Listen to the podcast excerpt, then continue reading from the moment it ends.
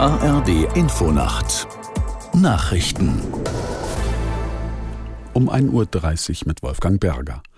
Heute Abend um 22 Uhr beginnt wegen des Tarifkonflikts bei der Bahn ein bundesweiter 20-stündiger Warnstreik der Lokführergewerkschaft GDL.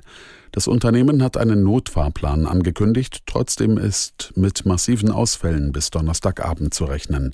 Aus Frankfurt am Main Lars Hofmann. Aufgerufen sind Lokführer, Zugbegleiter, Werkstattmitarbeiter und auch Fahrdienstleiter. Heißt, dass viele, viele Züge ausfallen werden. Das zeigen ja auch die Erfahrungen der letzten Jahre, wenn die GDL gestreikt hat. Für Kunden heißt das, wer während des Streiks eigentlich fahren wollte, der kann sich den Fahrpreis erstatten lassen oder kann problemlos auf andere Züge auch vor oder nach dem Streik umsteigen. Man sollte auf gar keinen Fall einfach so zum Bahnhof gehen, sondern sich vorher eben informieren, welche Züge fahren und welche welche nicht.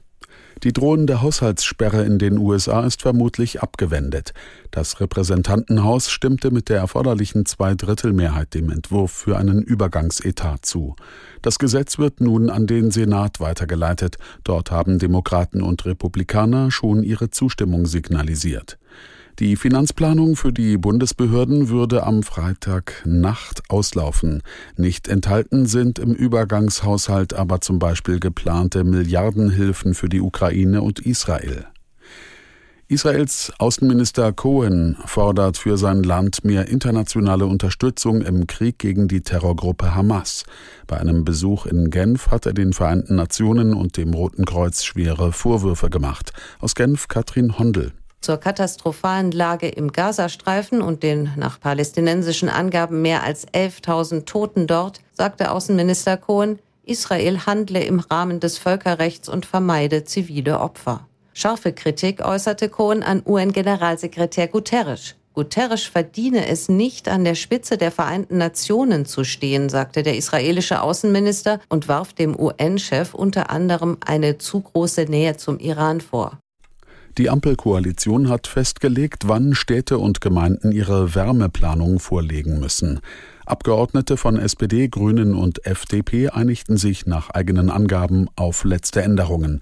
Erst wenn eine kommunale Wärmeplanung vorliegt, werden Hauseigentümer verpflichtet, mit mindestens 65 Prozent erneuerbaren Energien zu heizen.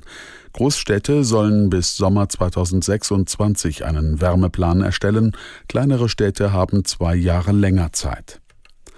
Und das Wetter in Deutschland. In der Nacht zeitweise Schauer, gebietsweise bleibt es trocken, Tiefstwerte 10 Grad in Köln bis 3 Grad in Flensburg.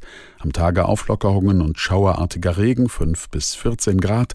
Am Donnerstag gebietsweise lang anhaltender Regen bei 4 bis 13 Grad. Am Freitag im Süden länger trocken, im Norden noch einige Schauer bei 2 bis 10 Grad. Das waren die Nachrichten.